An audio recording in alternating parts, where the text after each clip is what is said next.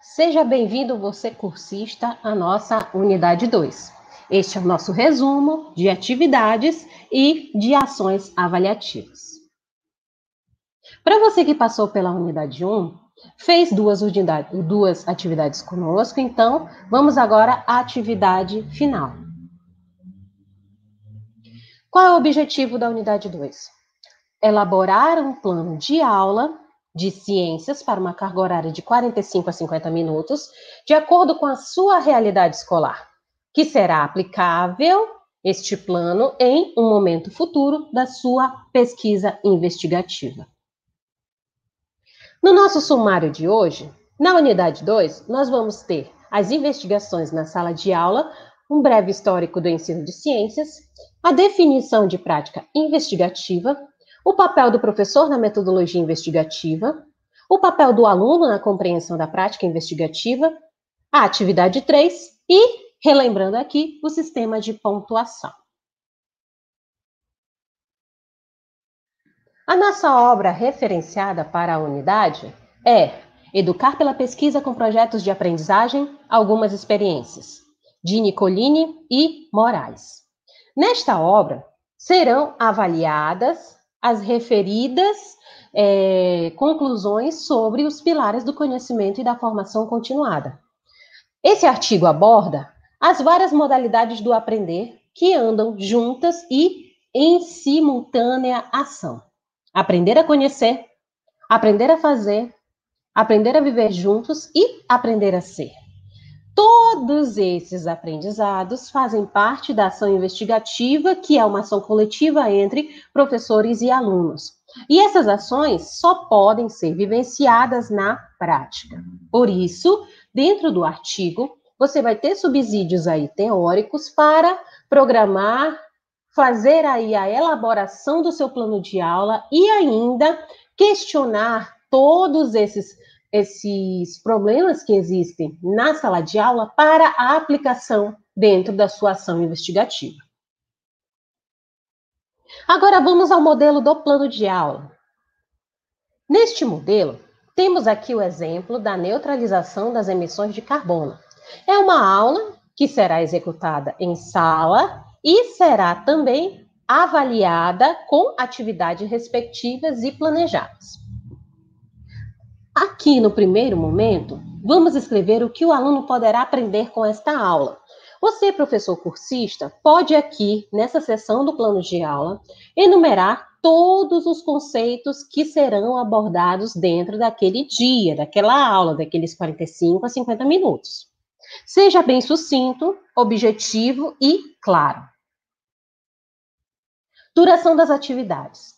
Esta atividade para o plano de aula vai durar aqui de 45 a 50 minutos, para a compreensão do conteúdo que será abordado. Os conhecimentos e questionamentos prévios devem ser feitos ao aluno, não ao professor cursista. Então, para o aluno, serão iniciados aqui esses conhecimentos acerca de todo o material a ser estudado. Lembre-se, nunca ultrapasse uma quantidade excessiva de 10 questões, certo? 10 conhecimentos, mas também não faça apenas 3 conhecimentos. O número ideal é de 5 a 7 conhecimentos e questões dentro do conteúdo. Estratégias e recursos da aula. As estratégias primeiramente, partem de uma ação de sensibilização. Para este tópico, a sensibilização pode ser um áudio, pode ser um vídeo, pode ser um texto, pode ser uma, uma estrofe, uma notícia, enfim, algo que traga ao aluno para as notícias que estão ocorrendo no Brasil e no mundo e que ele consiga identificar esses conhecimentos no seu cotidiano. Pode até mesmo ser um fato que aconteceu na comunidade e que tenha chamado a atenção. Então, por favor, fazendo a sensibilização, a função dela é justamente fazer o cotidiano permear também a partir do conhecimento científico. O nosso conhecimento científico ele não está longe da realidade. Ele está apenas permeando tudo o que acontece ao nosso redor. E no levantamento de concepções prévias, vamos realizar então uma conversa sobre o ciclo dessa nossa atividade. Então, ela vai ter que ter começo, meio e fim. Conhecimentos prévios, conhecimentos logo após, que são mais aprofundados, e ao final você vai fazer uma avaliação sobre essa aprendizagem, tudo bem? Lembre-se, os conhecimentos devem estar de acordo com a transposição didática da sua série. Se você vai aplicar uma série é, muito avançada, não convém colocar conhecimentos muito básicos, e vice-versa. No conhecimento mais básico, diante das primeiras séries, a gente sabe que o aluno ainda está em processo de amadurecimento científico. Então, utilize a linguagem adequada, utilize também a curiosidade nata desses alunos para fazer com que eles consigam compreender que vale a pena questionar cientificamente e organizar o pensamento científico para uma ação investigativa. Logo após essa, esse tópico, é, vamos começar com as ações de apresentação dos conceitos. Então, podemos trazer imagens que vão facilitar essa compreensão, podemos trazer esquemas, podemos trazer mapas, diagramas, enfim, tudo o que for esquemático e necessário para que os alunos consigam compreender esse conhecimento. Ah, professora, mas na minha comunidade, na minha escola, eu não tenho esse tipo de recurso. Eu não tenho transparências, tampouco slides. Não tem problema.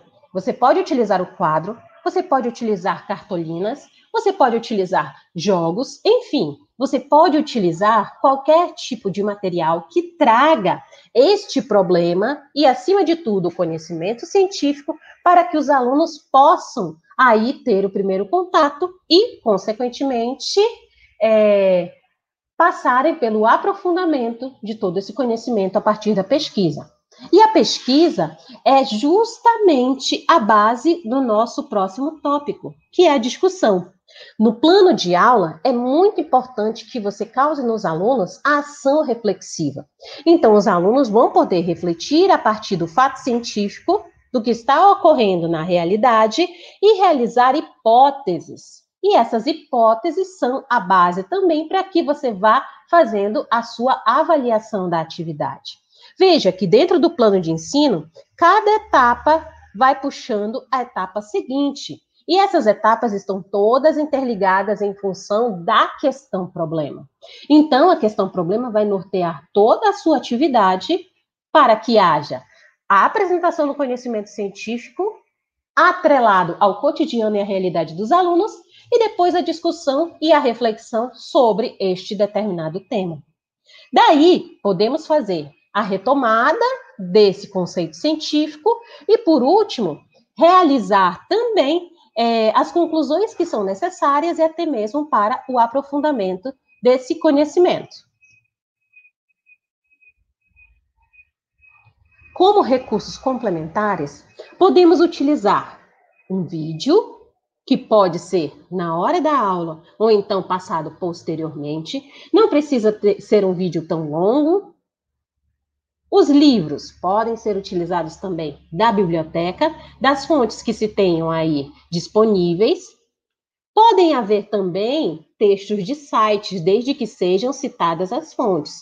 Então, eu posso colocar sites, blogs, reportagens, é, jornais, revistas, enfim, qualquer tipo de material que possa fomentar a pesquisa desse meu aluno.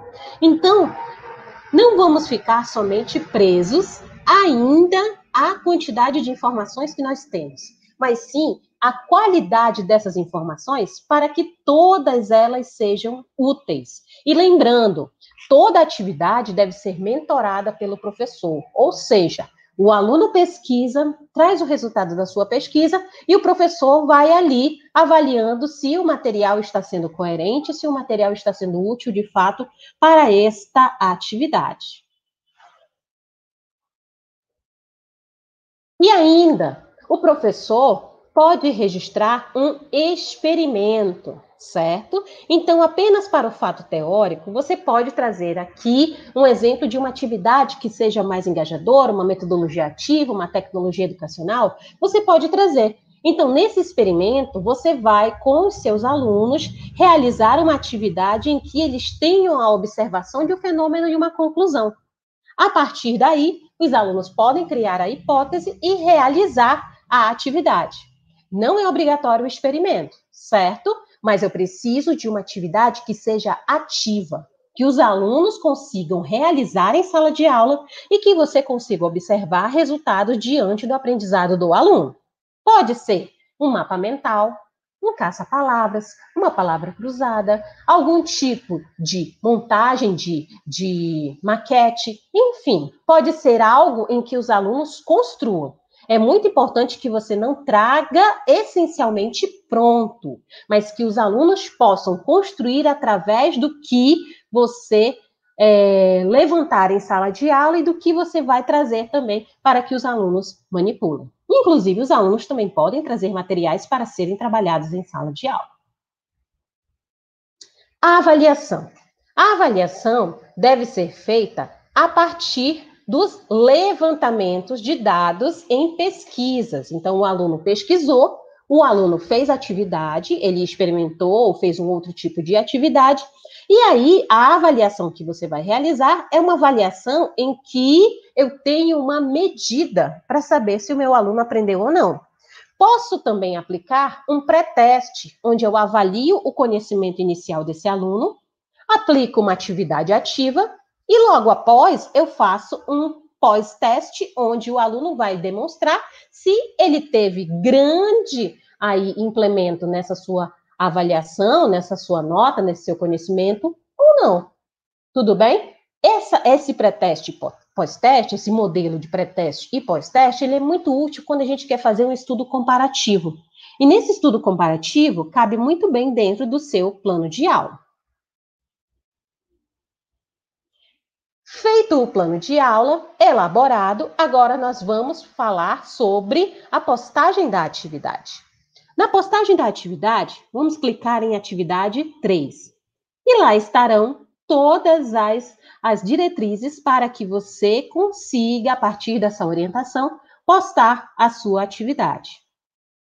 A atividade 3, que é o envio do plano de aula, vai ficar até o dia 16 do 10 disponível. Mas se você passar desse dia, os atrasos vão ficar valendo metade da pontuação. Olha lá, muito cuidado.